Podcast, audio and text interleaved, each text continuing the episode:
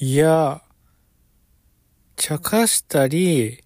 下り顔で馬鹿にしたり、その本気を笑いにしたり、下に見たりしないとか言って。めちゃめちゃいいこと言ってますね、これよく考えたら。キック・ザ・カン・クルーの1000%っていう歌で、僕も個人的に思い入れの深い曲なんですけど、なんか今日朝、朝ごはん作って洗い物してる時なんか急にこの、最近全然聞いてなかったんですけど、あの、なんか頭の中に流れてきて、で、さっきの、まあ、人のことを笑ったりしないみたいなね、本気になった人のことを笑ったりしないって言った後に、えー、なんて言うんだっけ、茶化したりしたり顔で武漢したり、その本気を笑いにしたりしたいみたいしね。あの日の俺より先に行ってる。悪くねえよ。めちゃめちゃ気に入ってるぜとか言って。そうなんだよね。やっぱ。あの、他人が何と言おうと、誰に何を言われようと、やっぱね、自分のことは自分が気に入るべきみたいな。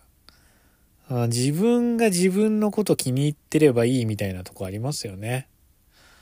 うん、別に、あの、何か本気を馬鹿にされたり笑いわれたわけじゃないんですけど、なんか昨今、なんか全体的にですけど、こう、効率的に最短ルートで行くみたいなのが流行ってるじゃないですか。なんか答えがね、あるみたいな。チップスがティップスがあるみたいな。まあいろんなインスタとか、まあ X とか僕はちょっとあんまりやってないんだけど、なんかそういうの流れてくるんですけど、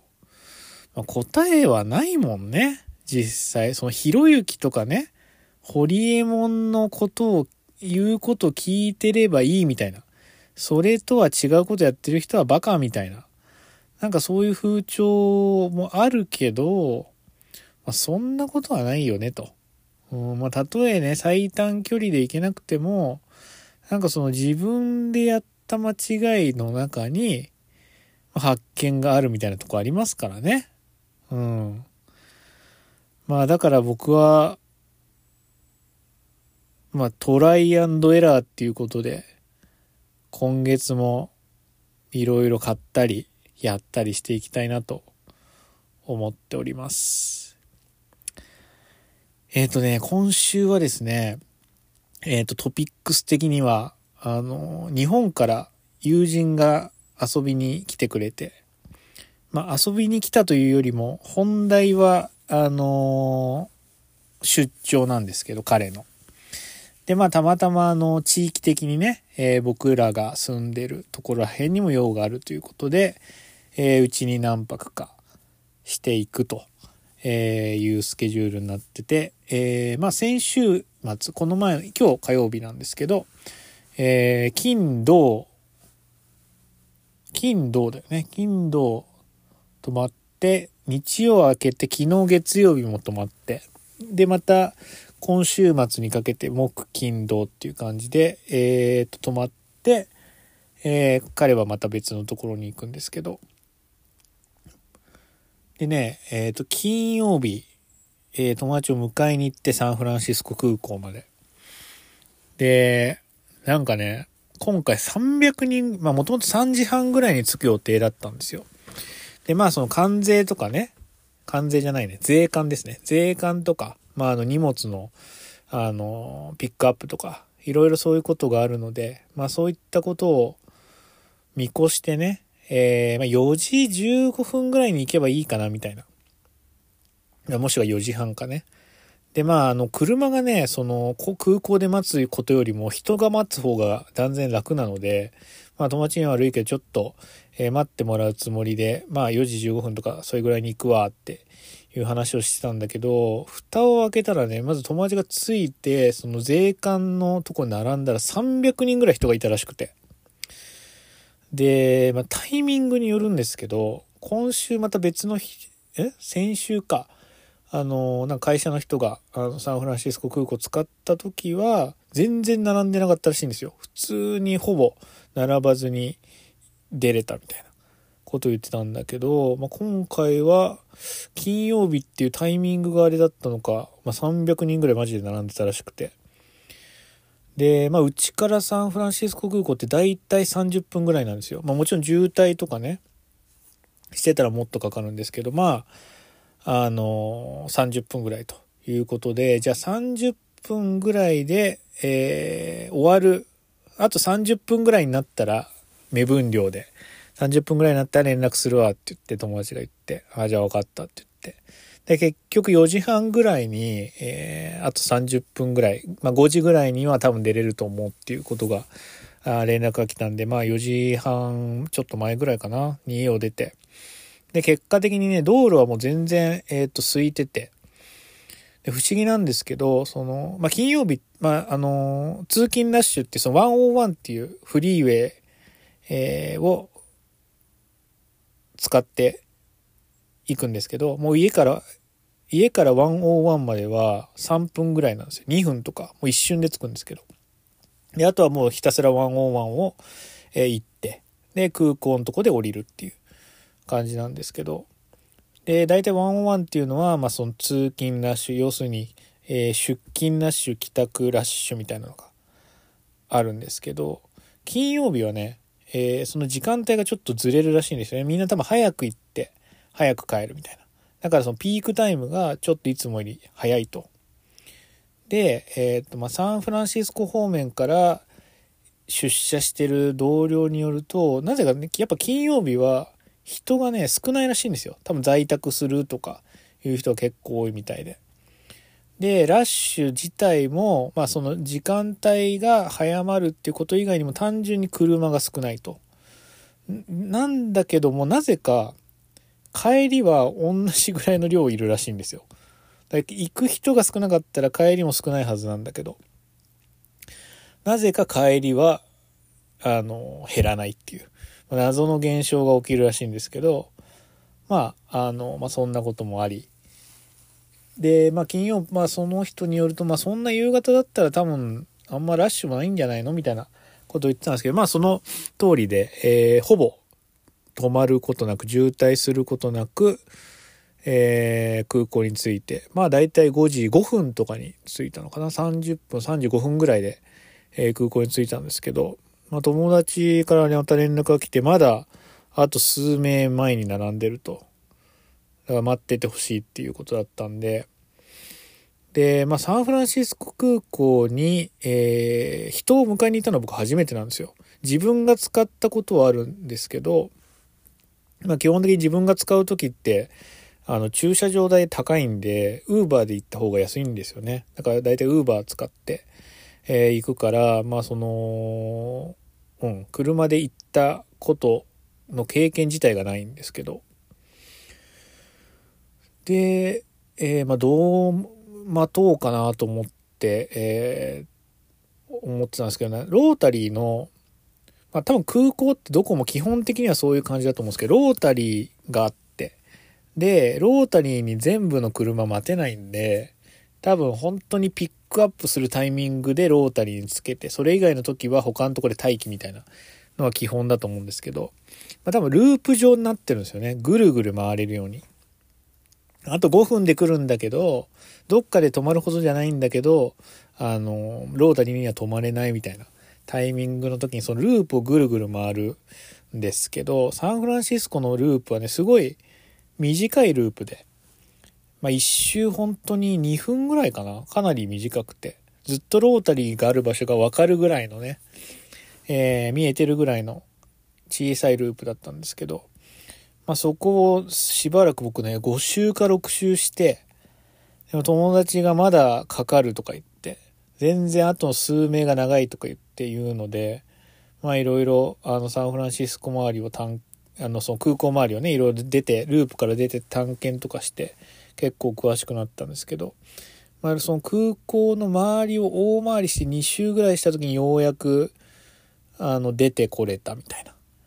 感じだったんで、まあ、そのままロータリーに向かってで無事友達と、まあ、合流できたっていう感じなんですけど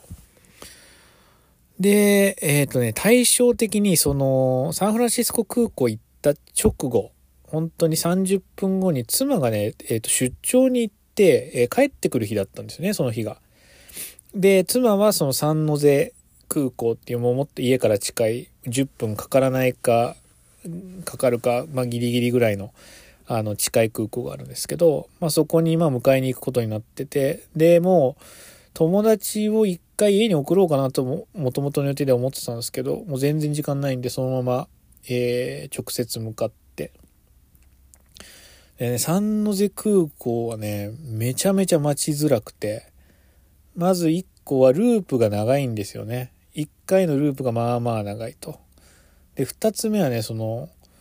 ロータリーで、えー、係員の人がいろいろこう、ガイドしてるんですけど、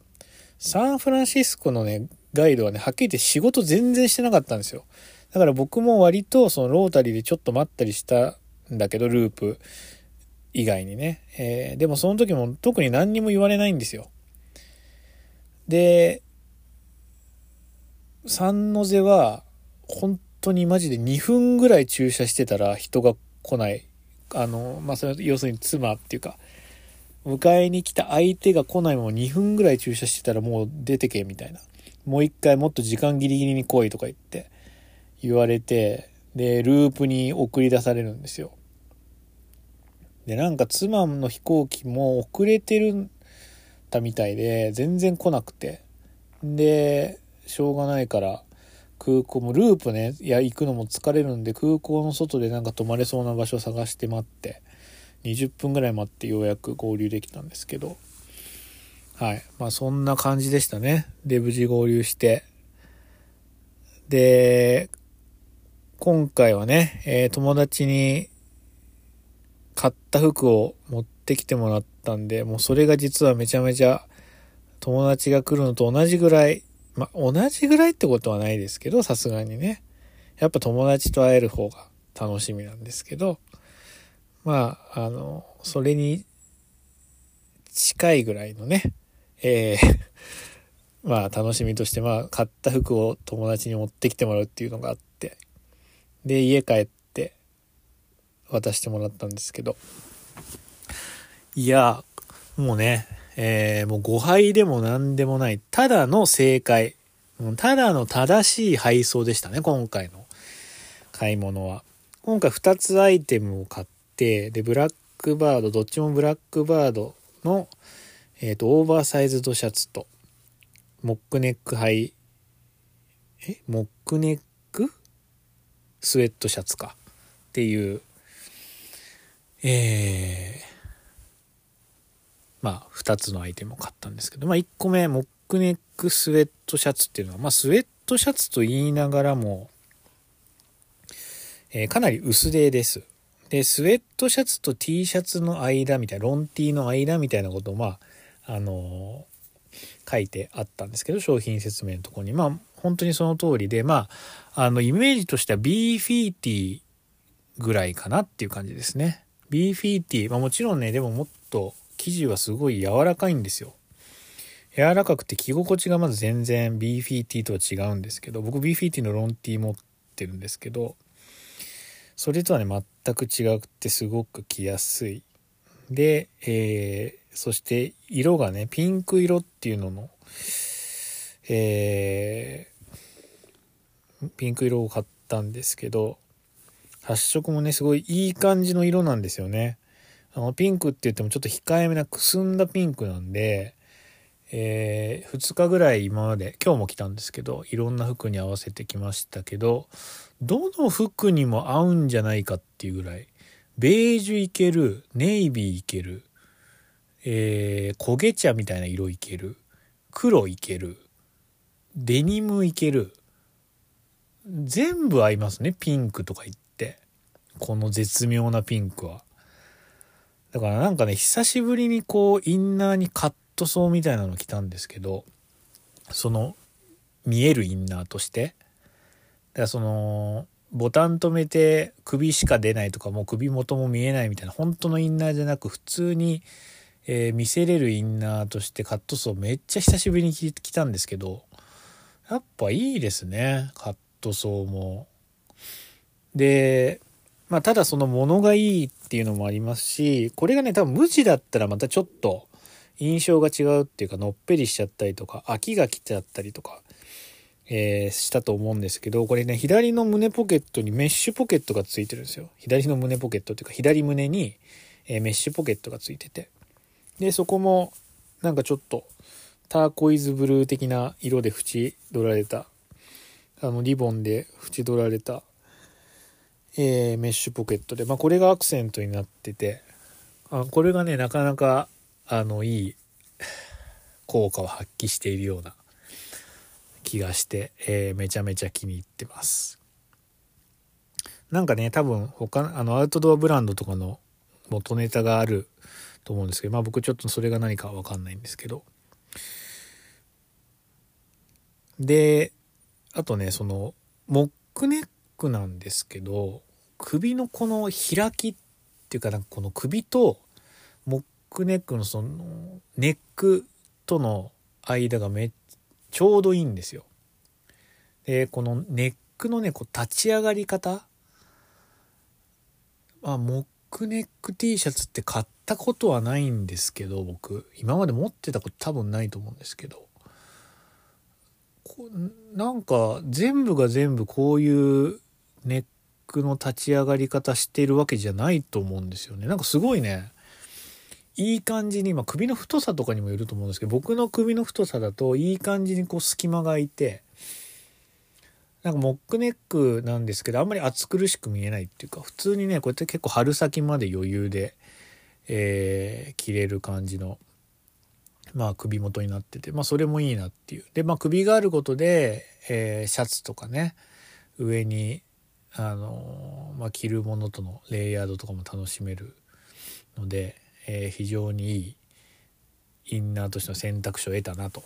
思ってます。まあこれね、かなり気に入ったんで僕、えー、他のか、あの、オリーブみたいな色をもう一着買おうかなと思ってます。サイズはね、なんか1と0があって、1を買って、ちょっとね、最初でかいかなと思ったんですよ。裾もちょっと長いなと思って。たんですけど、あ、一回ね、普通に洗って、乾燥機かけずにただ洗って、えー、干したら、なんとなくね、気持ち縮んで、まあ、これでもいいかな、みたいな。1でもいいかなっていう感じになりました。まあ、でも多分ね、0でもいいね。うん。なんなら、ま、ピンクは0がなかったんですけど、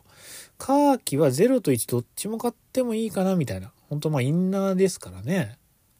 うん。インナーとか言って、持っといた方がいいよね、インナーは。はい。まあそんなことを思ったり。しております。で、もう一個ね、オーバーサイズドシャツ。えー、こちらもね、えー、サイズ感ちょっと悩んだんですけど、やっぱオーバーサイズドっていうだけあって、結構その寸法上の、まあ、長さっていうのが結構全体的に大きかったんですよ。で、丈も、え、ー、と、87センチかな？あって、で、87センチのシャツって着丈があの持ってないんですよ僕。自分が持ってるやついろいろ測ったんですけど87っていうのは圧倒的に長くて一番長いやつで80とかだったんでいやちょっとさすがに87はなんかチュニックっていうかなんかすごいあの女性っぽくなっちゃうかなと思って若干悩んでえー、っとまあ相談させてもらったんですけどお店の人に。相談したらまあそのどうやって着たいかでえーこれなんか前も言ったような気もしますけど、どうやって着たいかで、まあ着れると。女性が0あ1を買うこともあるし男性が普通に0を買うこともあると。いうことでまあでも僕はまあ一応ね最近オーバーなシャツはオーバーな方がいいんじゃないかっていうことで、えー、思っているのでじゃあまあ1にしますということで1にしたんですけど、まあ、結果的にはねえっ、ー、とまあ1で良かったなとこれも思ってます。なんかね、袖が意外に、まあ確かにね、丈は長かったんですよ。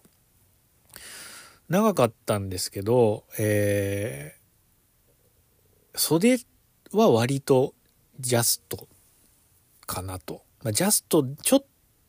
と、えー、余分、ゆとりがあるかなっていうぐらいで、えー、だったんで、まあ1でよかったかなと。まあ確かに丈は長くて、で、最初ちょっとなんか、なんて言うんですかね、ちょっと女性っぽく、女性っぽいシルエットかなとかって思ってたんですけど、まあ、あの、やっぱこうバサッと、若干こうスプリングコート的なノリでね、はや、はやおれば、あの、割といい感じになったし、えー、腰に、まあ、ドローコードみたいなのがついてて、で、それを引っ張るとこうシルエットも変えれるんですけど、まあ結構それ引っ張ったら、あの後ろがすぼまっていい感じのシルエットになったりして、えー、まあ、なかなかこれも使い勝手というかね、えー、が良さそうだなと思いました。で、これもね、えー、スウェットと一緒で、一回洗濯したら、なんかね、ちょっと長さ測ってないんですけど、縮んだのか何なのかわかんないんですけど、より良いね、シルエットになったっていうか、多分ね、これ身幅がめっちゃ、身幅も大きいし、あと、何て言うんですか、この厚み体のこう、着た時の立体感、横から見たらめっちゃ立体感あるんですよ。バサーみたいな。それがね、すごい、あの、あんまりこう竹のオーバー感を感じさせない、えー、仕様になってるのかなと、まあ素人ながらね、思いました。で、あとすごいいいのはね、ポケットがついてるんですよね。これシャツなのに。だからちょっとブルゾン的な感じで、えー、着れるし。で、生地もね、すごい張りがある。めちゃめちゃ高密度の、もう折り目がほとんど見えないぐらい高密度の、すごい張りのある生地で。まあ、それも、えー、好きでしょ？で、あと、あのー、まあ、これ好きとか好きじゃないとかそういう話じゃないんですすごいなと思って。なんかね、袖の付き方が変なんですよね。あの、なんて言うんですかね。なんか、ちょっと、ちょっとね、なんとも形容しがたい感じなんですけど、こんな角度で袖の布切って縫うんだみたいな、えー、形になってて非常に面白いですね。なんかすごい手が込んでるなと思って。なんならね、これ僕、色違いで白色買おうと思ってたんですけど、これ普通に同じ色で、サイズ違い買ってもいいかなみたいな、そんなことも思ったりしてますね。なんとなく今。うん、ちょっと迷い中ですけど。まあでもちょっとそのね、それとは別に、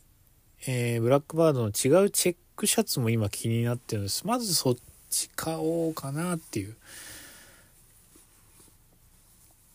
感じですね。はい。まあ、ちょっとここはね、えー、悩んでいきたいと思います。まあ、そんなこんなで、えー、友人が来て、で、えー、っとね、土曜日は、まあ、その友達っていうのが、留学してた時の友達だったんですよね。で、えっと、また別の同じ留学してた時の友達が、えっ、ー、と、アメリカのその、アメリカというかカリフォルニアのバークレー大学みたいなとこに留学してて今。で、えー、そこに、バークレーっていうのは、まあ、サンフランシスコの近くなんですよね。で、えっ、ー、と、まあ、僕らのそのサンノゼっていう、まあ、町から、えっ、ー、と、北の方に向かうとサンフランシスコがあるんですけど、その、ちょっとこう湾を挟んで V 字になってるんですよね。で、左側にサンフランシスコ、右側にバークレーみたいな。で、あのー、何でしたっけ、オークランドに、オーク、えー、何だかな、アスレチックスだ。あのー、前ちょっと日本人って何でしたっけ名前？ちょっと忘れちゃったんですけど、アスレチックス、アスレチックスっていう野球メジャーのえー、球団の本拠地があるオークランドっていう場所があるんですけど、そことか、まあ、オークランド、バークレーっていうのは右側ですね。で、左側がサンフランシスコっていう感じで。で、バークレーがあるその右と、えー、サンフランシスコがある左っていうのは、まあ、一応橋で繋がってるみたいな、えー、そんな感じなんですけど、まあ、今回そのバークレーに、えー、まあ、その友達寮に住んでるっていうので、じゃあバークレー行ったことないし行ってみるかって言って、友達と一緒に、えー、その、留学してる友達に会いに行って。で、僕はね、その、結構留学してるた時の友達って割と頻繁に最近あ、まあ、頻繁って言っても1年に1回ぐらいはでも最低会ってたんですよね、みんなで。でも、えー、それっていうのが結構僕らが東京行くタイミングで連絡するみたいな。で、割とみんな東京に住んでたんで。なんで、えー、まあ、その東京に住んでた友達とは割と会ってたんですけど、その留、今留学してるね、友達っていうのは、どっか忘れちゃったけど、関西に住んでたんですよ。だからほんとね、全然会う機会なくて、もう本当に10年ぶりで、リアルに10年ぶり、まあ9年ぶりぐらいか。ほんと留学して帰ってから1回も会ってないんで。で、ほんと久しぶりに会って。で、まあ、なんて言うんですかね。まあちょっと太っていたんですけど、太ってたこと以外は、まあそんなに、えー、まあ、変わりない感じで。で、まあそ、まあ積もる話っていうのもまあそんなになかったんだけど、まあ軽く、あの、なんていうんですか？近況報告みたいなのをまして、えー、バークレーのその、彼が住んでる寮の食堂みたいなところで、えー、ご飯を食べたんですけど、なんかちょっと大きくなったねって言って、体がね、大きくなったねって言ったら、いや、これでも、あの、痩せたんだよね、みたいな。アメリカ来てから5キロぐらい痩せたんだよね、みたいに言ってて。で、その寮の学食みたいなのが、あの、ビュッフェ形式なんですよ。で、朝昼晩ついてるんですって。で、朝昼晩そのビュッフェを食べるんですけど、え、こんなビュッフェなのによく太らずに済んだね、痩せたねって言ったら、なんか、まあ、食べたらわかるよみたいな。あの、そんな美味しくないかなみたいなこと言われて、まあ、食べたんですけど、まあ、僕的にはね、結構ビリヤニとか、あと、チキンで、あとは、ハムとか、クロワッサンとかいろいろ食べたんですけど、意外に美味しいなと思いましたね、僕的には。まあ確かに、まあ塩辛かったんで、これちょっと毎日確かに3食食べるのは辛いかもしれないけど、意外にね、うまいんだなと、とは思いました。でもなんかね、もう彼曰くその寮に住んでると、まあ朝昼晩当然出るし、えー、まあ僕も初めて今回分かったんですけど、そのバークレー大学の敷地みたいなのが一個の結構街っぽくなってて、で、そこにいろんなね、寮があって、で、寮っていうのも、こう、なんていうんですか、学生が結構主体となって運営してるらしく、その、まあ、彼はその日本人で外国人だから、そのインターナショナルっていう、インターナショナルなんとかっていう寮に入るらしいんですよ。で、そこはまあいろんな国から、えー、来た学生っていうのが入ってるんですけど、まあ、それ以外のところは基本的にまあアメリカ人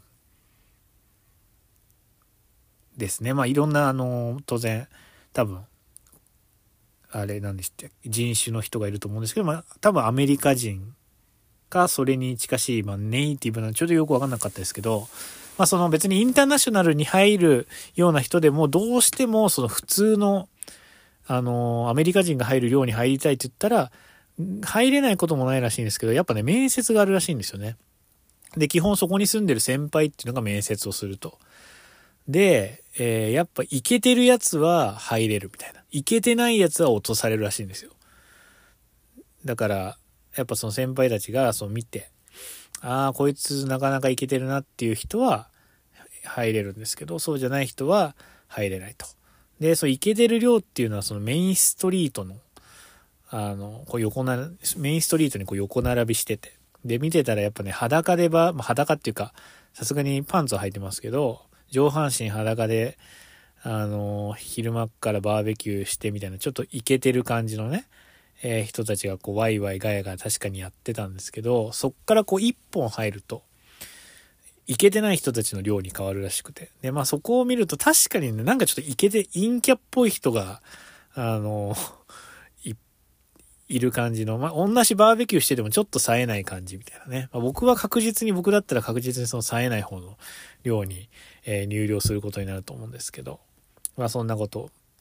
えー、見たりしながら、えー、お昼を食べて、で、その後その、いろいろ校内っていうのを、案内してもらったんですけど、すごいね、いいところで、その友達曰くスタンフォードよりはちっちゃいらしいんですけど、まあ、こじんまりしてるって言ってたんですけど、まあ、僕からしたらもう全然これで十分でしょ、みたいな。で、かなり清潔だし、めちゃめちゃ平和なんですよね。あの、平和的なんですよ。やっぱその学生街っていうか、本当に多分、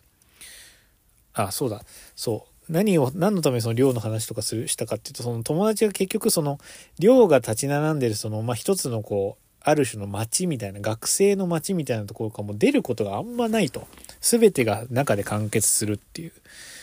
だから、その、スーパーとかに行く必要がないんですよね。当たり前だけど、毎日ご飯出るんで。だからもう、物価がいくらなのかとかも実はあんまり知らないし、何が売ってるのかっていうのもよく考えたら知らないと。でもちろんたまにはサンフランシスコに行ったりとか、その、外に出るんだけど、わざわざまあそういう時にスーパーって行かないじゃないですか。自炊してない限り。だから全然、あのー、なんだろう。こう、何食べてるの？って言われて、いや、こういうの作って食べてるよみたいなこと言って、あ、そういうの売ってるんだねとか、アメリカにもそういうの売ってるんだとかって、まあ、いう話になったりして、まあ、なかなかね、やっぱ住んでるところっていうか環境が違うと、まあ、結構近くにバークレーってうちから1時間ぐらいなんですけど、まあ、かかるかかかんないかぐらいか。だからそんな遠くはないんですけど、だからなんかやっぱね、あの、ほんと住んでる環境によって全然違うんだなって、えー、思いましたけど、はい。まあでもなんかみんなね、輝いてましたね、やっぱ学生は。うん、その学食に行ってもそうだし、えー、その、何ですか？外歩いてる学生見てもそうだし、なんかやっぱ輝きが違って、やっぱ学校っていいなみたいな。大学に行ってもう一回、まあ大学院とかね、行ってもう一回学び直すのっていいなって思いました。まあ、僕がバークレーに入れることはないんですけど、やばいらしい。学費がね、1000、2年で2500万らしいんで、もう相当、まあ、その友達もローンで、半分ぐらいは払って、あとはローンで来たとか言ってたけど、いや、すごいよなと思って。僕もなんか、日本でね、ちょっと大学院とかだったら行ってみたいなとか思うんですけど、だって、めちゃめちゃ安いですよね。日本ってよく考えたら。60万、国公立60万とかで、私立でも100万とか120万とかでしょ？全然いけるよなと思って、僕むしろ行きたいなと思いましたもん、日本帰ったら。うん。で、まあそんなこと思いながらね、やっぱね、大人になってもいくつからでも学べるっていうのはちょっと忘れずにいたいですよね。まあ別にそれ大学行っても、大学院行っても行かなくてもいいんですけど、何らかの形で学びは継続できるっていうところはやっぱあるなと思って、うん。まあ僕もなんかその日々のこの慌ただしさに流されて、なんか仕事だけやって、あとはスマホいじって終わりみたいな生活っていうのはちょっとやめたいなと。まあ今そんなでもないですけど、うんまあ、そういう生活にならないようにね、自分なりにこう、やりたいことみたいなのを、まあ、見つけていきたいなと思いました。そうで、この前言ってたあの、ブラザーズさんっていうね、ブラザーズさんだったっけな？ブラザーズさんか。その、まあ、台湾マフィアの家族の話の最後でね、結構ね、その、ブラザーズさんっていう、そのブ、三家っていう、三の家ね、三家の、えー、兄弟がいるんですけど、マフィアの。で、えー、そのお母さんがね、子供に言うんですけど、なんかすべきことじゃなくて、したいことをやりなさいと。したいことを見つけなさいと。まあでもそれはね、その通りだなと思いました。なんかやっといた方がいいかなっていう感じで、例えば僕の場合だと、まあもうこれはね、もう一つの勉強代だと思ってるんですけど、USCPA っていう、えー、米国公認会計士みたいな資格を、まあアメリカ来て仕事もしてなくて暇だったプラス、まあ日本帰ったらなんか、また仕事しなきゃいけないよなと思って。で、えー、まあ僕経理的な仕事やってたんで、まあなんかそれに関連する資格でも勉強するかと思って始めたんですよね。それはまあ僕にとっては別にやりたくはなかったけど、まあ僕に、その時の僕にとっては割とやるべきこと、やった方がいいんじゃないかみたいなことだったんですよ。でもね、始めてみると、まあ、仕事始める前は割とやってたんですけど、暇つぶしがてやっぱ仕事始まるとね、なんか、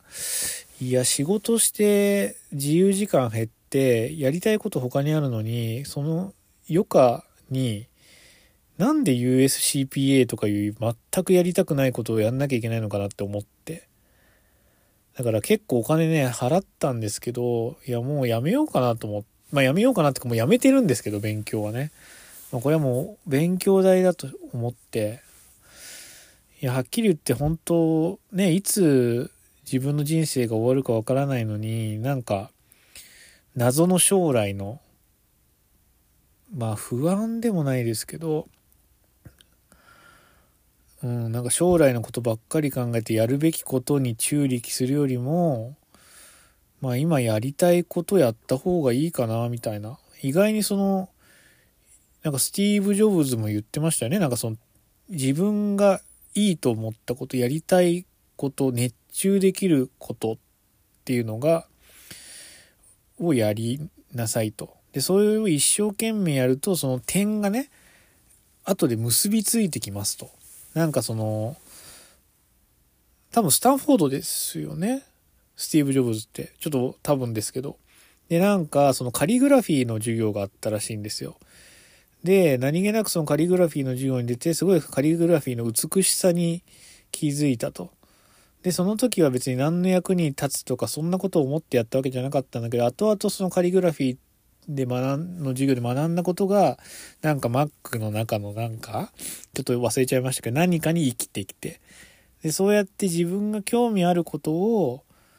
一生懸命やる、興味持ってやるっていうことが、後々こう線になって繋がってくるんですよ、と。まあ、いうことを言ってます。本当その通りだなと思って。だからまあ僕もね、あの、別に、なんなら別に繋がらなくてもいいんですけど、それが別に金にならなくてもいいし、物にならなくてもいいんだけど、なんかね、今自分が少しでも興味があることやったりとか、興味がある本を読んだりとか、欲しい服を買ったりとか、まあ、あの、聴きたい音楽ね、を聴いたりとか、ライブに行ったりとか、映画を見たりとか、まあそういうことっていうのを、うん、時間費やしていった方が、まあいいかなと、最近はね、すごい思ってます。なんかね、友達も言ってたんですけど、その、友達に教えてもらったんですけど、なんかガクトがね、X ですごいいいこと言ってたと。まあ、ガクトって結構うさんくさい うさんくさい境界線のかなり向こう側にいる人だと僕の個人的な感覚では思ってるんですけど、ホリエモンとひろゆきのさらに向こう側にいる人だと僕の中では思ってるんだけど、なんかその昨今ね、その貯金とか、あとは、なんか、その、なんて言うんですかあの、必要以上の投資とか、あの、そういうことを、え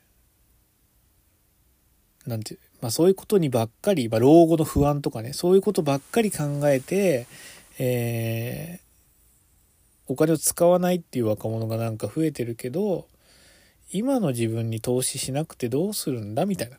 ちょっと、かん、全体の感覚忘れちゃって、そんな感じのことを言ってて、まあその通りだよね、と。本当に。うん。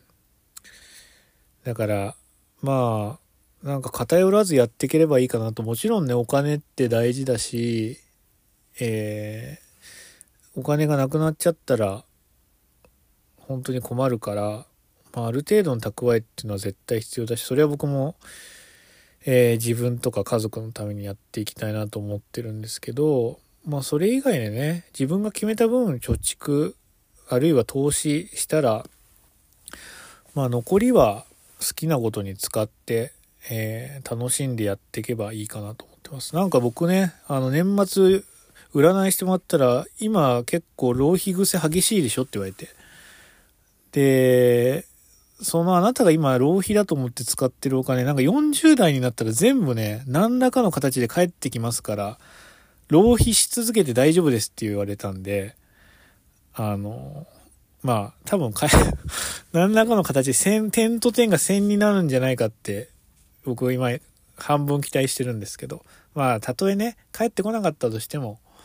まあ、今の楽しみのためにそういったことやっていけばいいかなと思ってます。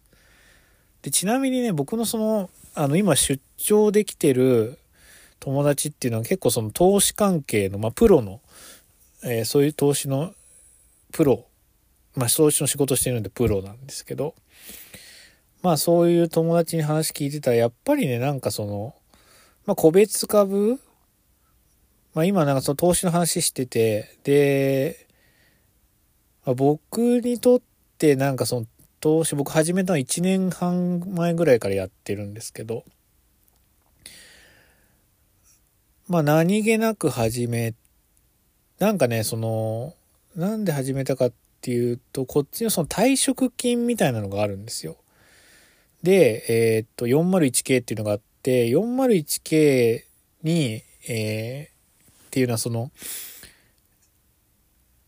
自分で積み立てる年金みたいな感じで、で、普通に会社入ったらそのオプションとしてそういうの説明されて、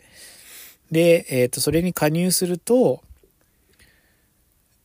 月々、えー、給料から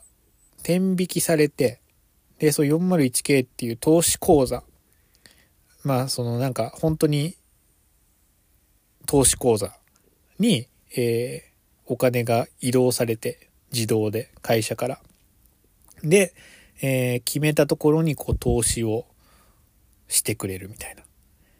で、401系のいいところは、その、自分が払った金額の何パーセントか、まあその何パーセントっていう率は会社によって違うんですけど、えー、まあ20%とかね、30%とか、多いところだとなんか50とかあるとこあるって聞いたことあるんですけど、まあその何割かを会社が負担してくれると。だから1万、例えば月100ドル、えー、自分のお金で投資というか 401k にすると、例えば30%だと130ドル、えー、投資ができると。で、その130ドル、自分が払った100ドル分っていうのは、あの、確定申告するときに費用として、えー、まあ、税額控除みたいなのしてくれるんですよね。で、今年の確定申告僕見てたらなんかね、僕ね、追徴っぽくて。だからもうちょっと確定、その401、401件は僕最低額、給料の何パーだと5%だったかな？しか、あの、やってなかったんですけど、これもうちょっと増やしたら普通に、えー、っと、何ですか？あの、税額控除になったなと思って。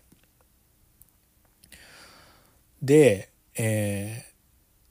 そうそう。で、そういうのもあって、へえと思って。で、自分でもなんかいろいろ投資、試しにしてみようかなと思った、思って、なんかいろいろ個別株とか、も何にも調べてないですけどね、適当に有名なアップルとか、メーターとか、あとは通信会社とかね、そういうところを、まあ、個別株いろいろ買って、へえ、こうやって動くんだとかって思ってたんですけど、まあ、なんか友達と話してたらな、結局、その、えっ、ー、と、S& まあこれもよくもう最近いろんなとこで言ってますけど、S&P っていうところの、まあ投資信託とか、あと ETF とかって言われるやつに、えー、投資しとけば、まあ年額、まあ今までの歴史ではね、5%、まあどんどん価値が上がっていくと。で、普通の人はその5%以上の、えー、リターンを得るのはもう結構難しいと。まあなんならその別にプロがやっても難しいと、普通に。結局、いい時悪い時っていうのが、あの、があるんで、それをこう、あの、平たくすると5%以上にはならないと。だ結局のところ、あの、S&P に投資しとけばいいっていうようなことをまあ言ってて。で、まああとは、まあなんか、それだとつまんないっていうんだったら、あの、何て言うんですか？その自分が興味ある会社とかに投資してみたらいいんじゃないみたいなこと言っててまあ確かそれもそうだなと思ってうんっていう感じですけどね。はい。まあ、彼曰く、まあ、あの、そう、S&P に投資しとけば、えー、いいと。まあ、あんまり個別株とかって好きだったらやればいいと思うけど、別に特に好きじゃないんだったら、まあ、個別株とかやらなくていいんじゃないみたいな。まあ、そういうことでしたね。うん。ま、でも本当にね、なんかそのプロでも結局難しいらしくて、コンスタントに勝てる、勝つっていうのは。だからなんかその個人の投資家でコンスタントに例えば月30万とかね、えー、利益出してる人っていうのはもうなんか相当すごいみたいなこと言ってましたけど、はい。まあだから結構ね、もうバランスよくね、あの、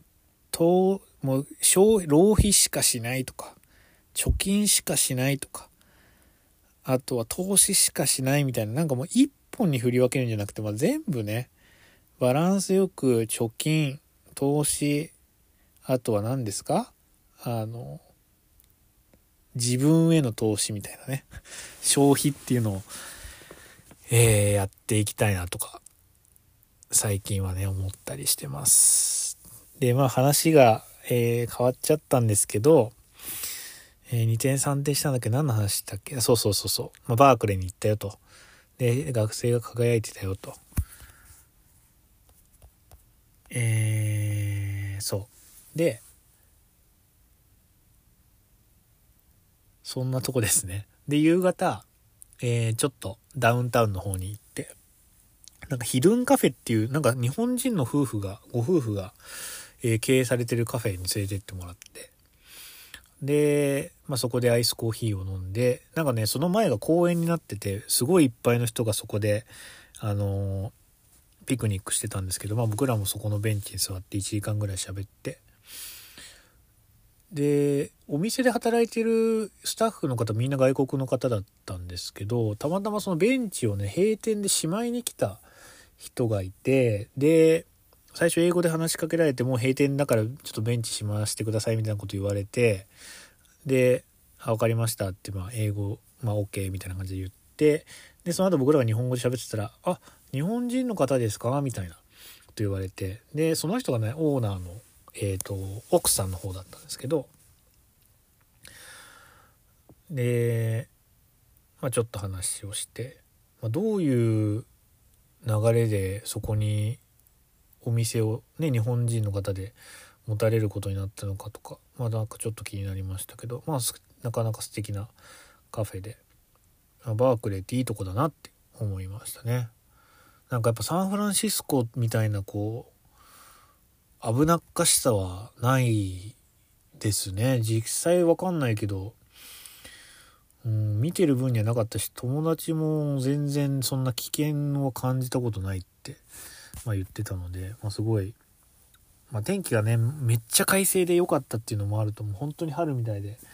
良、えー、かったっていうのもあると思いますけどまあ久々に友達にも会えていい一日になりました。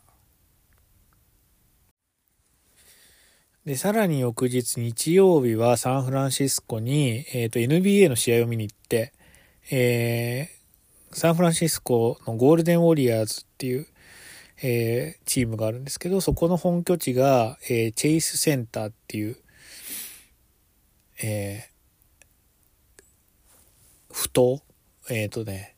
サンフランシスコのこのふ頭っていうか港っぽいところに、えー、の近くにあるチェイスセンターっていうところが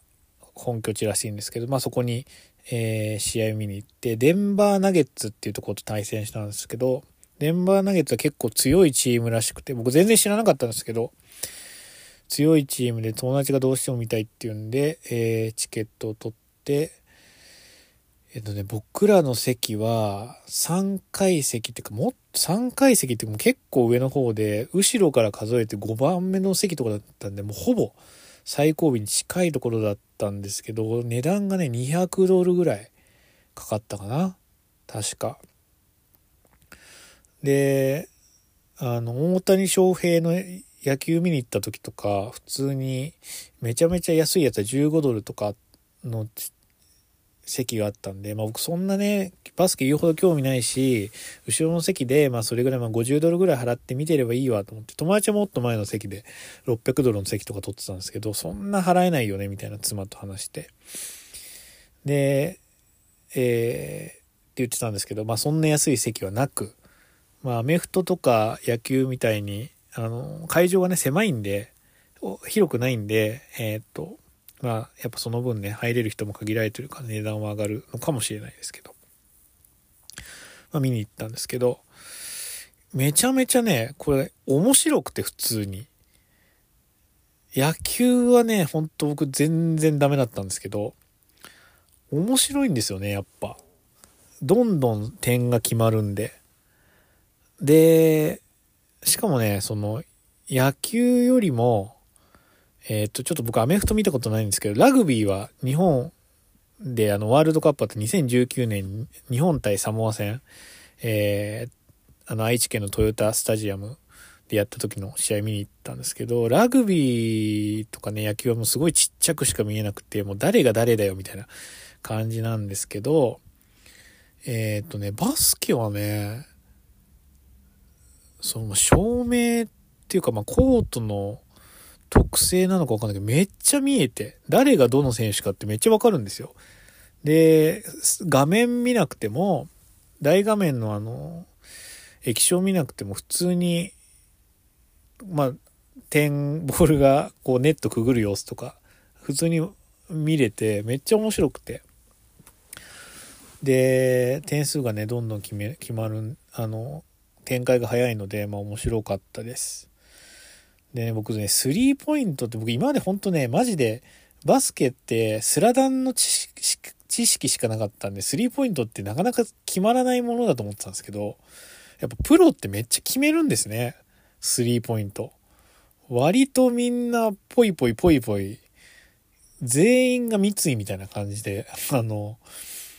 決めてたんで、あの、すごい面し気持ちよかったですね。で、ウォリアーズの主力選手の一人が、一番有名な人がステファン・カリーとか言って、あの、インド人ではないですよ。カリーって名前ついてくる、アメリカ人なんですけど、あの、ステファン・カリー選手はね、なんか調子悪くて多分スリーポイント1回しか今回決めなかったんですけど、普段はね、めちゃめちゃ10本打ったり4本ぐらい、40%超えぐらいの、あの、成功率があるらしくて、えー、あれなんですけど、代わりにトンプソンっていう選手がめっちゃ決めてたかな、調子よく。だからなんかね、ほんと面白かったか、もう、NBA バスケだったらもう一回行ってもいいかな、みたいなことを思ったりしましたね。うん。でね、チェイスセンターはね、めちゃめちゃ綺麗で、えー、後で調べた2019年できたばっかだから、まあそれ綺麗なのは当たり前だったんですけど、ほんと綺麗で、トイレとかも清潔だし、えー、スタジアム自体も綺麗で、えー、席もね、クッションがちゃんとついてて、映画館みたいだったんですけど、だから、あの、あとね、入退場野球とかすごい混むし、なんかあの、ダラダラダラダラ進んで入ったり出たりするのとかすごいだるかったんですけど、そんなこともなく、会場も終わってすぐ出れるぐらいの感覚で、えー、非常に良かったなと思いました。まあ残念ながらね、結局ね、その電波投げつやっぱ強くて、あのー、前半、第2クォーターの前半、えー、第2クォーターの中盤ぐらいまで朝食で10点リードぐらいでずっと優位に進めてたんですけど、第2クォーターを終了の時点で、えー、結構追い上げられて、同点61対61だったかな。で、最終的に3、4では、まあ、ずっと相手にデンバーナゲッツにリードされて、えー、結局ね、15点差ぐらいで、あのー、負けちゃったんですよね。だからそれがね非常にあの残念でしたけどなんかねデンバーナゲッツの中にめっちゃ一人でかい選手がいてでそのでかい選手なんか最初始まる前に練習してたんですよ一人なんかねピンク色のナイキ履いてたんですごい僕覚えてたんですけどであの練習してる時めっちゃシュート外しててあ、こいつなんか控えの控えだな、みたいな。控えの控えのくせに練習してやがるって僕思ってたんですよ。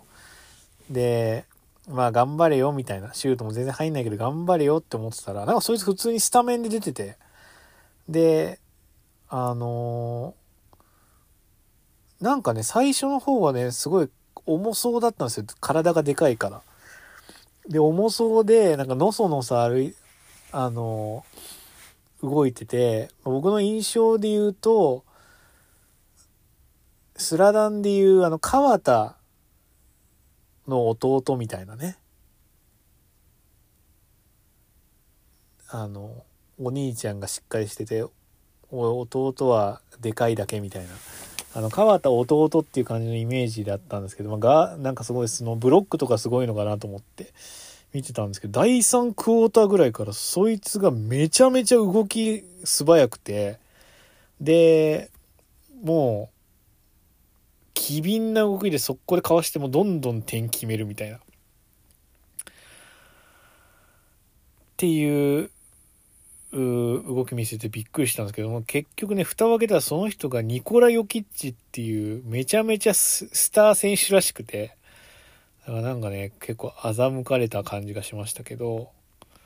うんやっぱニコラ・ヨキッチすごかったですね。スーパースターっていう。うん。リーグを代表するスーパースターでありながらエゴがなく謙虚かつ誠実な人柄で知られとか言って自分のためではなく周りの人のために勝利を目指しているとか言って。うん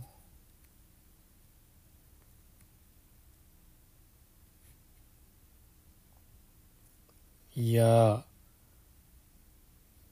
2020年に高校時代からのガールフレンドであるナタリナタリアさんと結婚している。バスケットボールが一番大切だったことは人生で一度もない。重要なのはいつも家族だと語っていると。ああ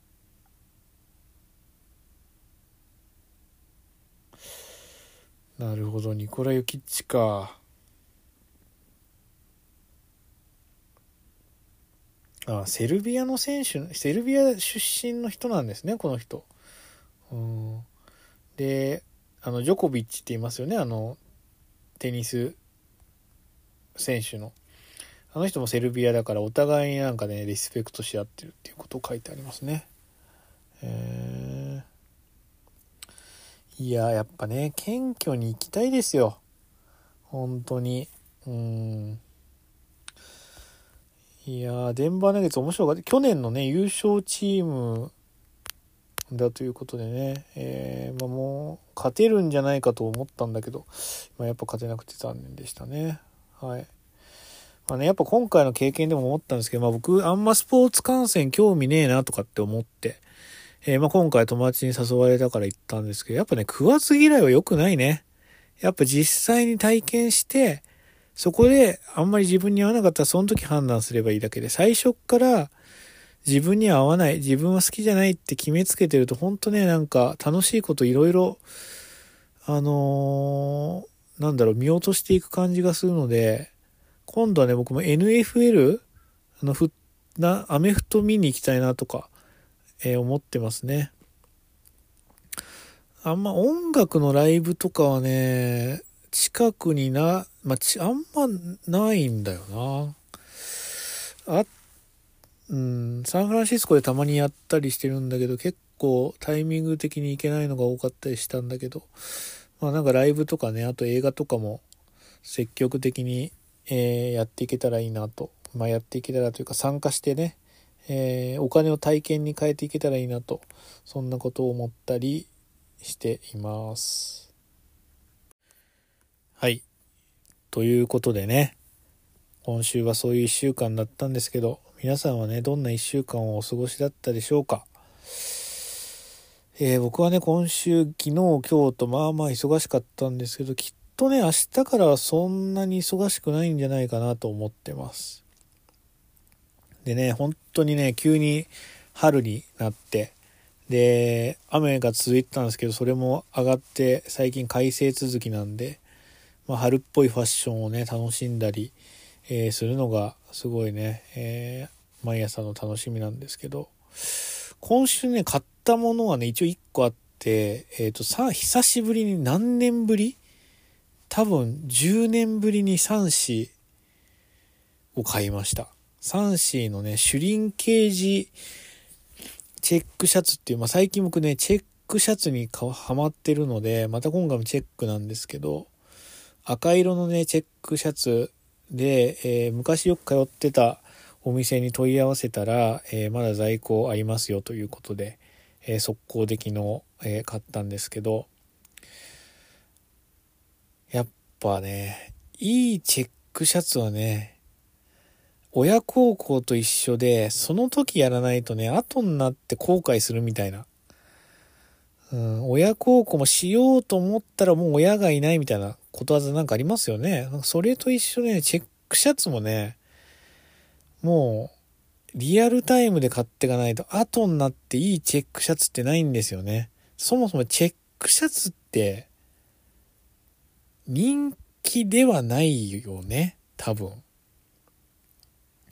今僕の中で空前のチェックシャツブームが来てるんですけど、なんかこの前、えっ、ー、と、2週間ぐらい前のファッションスナップ .com ってあるじゃないですか。でそこの、あの、ポッドキャスト毎週金曜日リリースされてそれを聞いてるんですけど、なんか多分2週間ぐらい前に、その古着屋の話になって、で、なかなかね、寝るシャツ、古着屋の人たちもね、寝るシャツを結構売っていこうとしてるんだけど、なかなかうまくいかないと。結構鬼門だと。数はあるんだけど、なかなか流行らないみたいなことを言ってたんですけど。そうなのかな？やっぱネルシャツ流行らないのかな？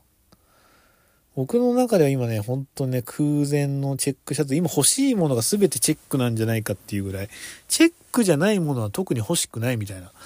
とこあるんですけど、うん、この、そうね。この3ヶ月、この2ヶ月で3、4枚買いましたからね、僕チェックシャツ。寝るシャツ的なやつを。うん。今後ね、どんどんやっぱね、チェックはね、出た時にやっぱ買うべきっていう、のが、僕の中で今あるので、えー、どんどん集めていきたいと思います。なんか友達がなんかね、ナンバーナインの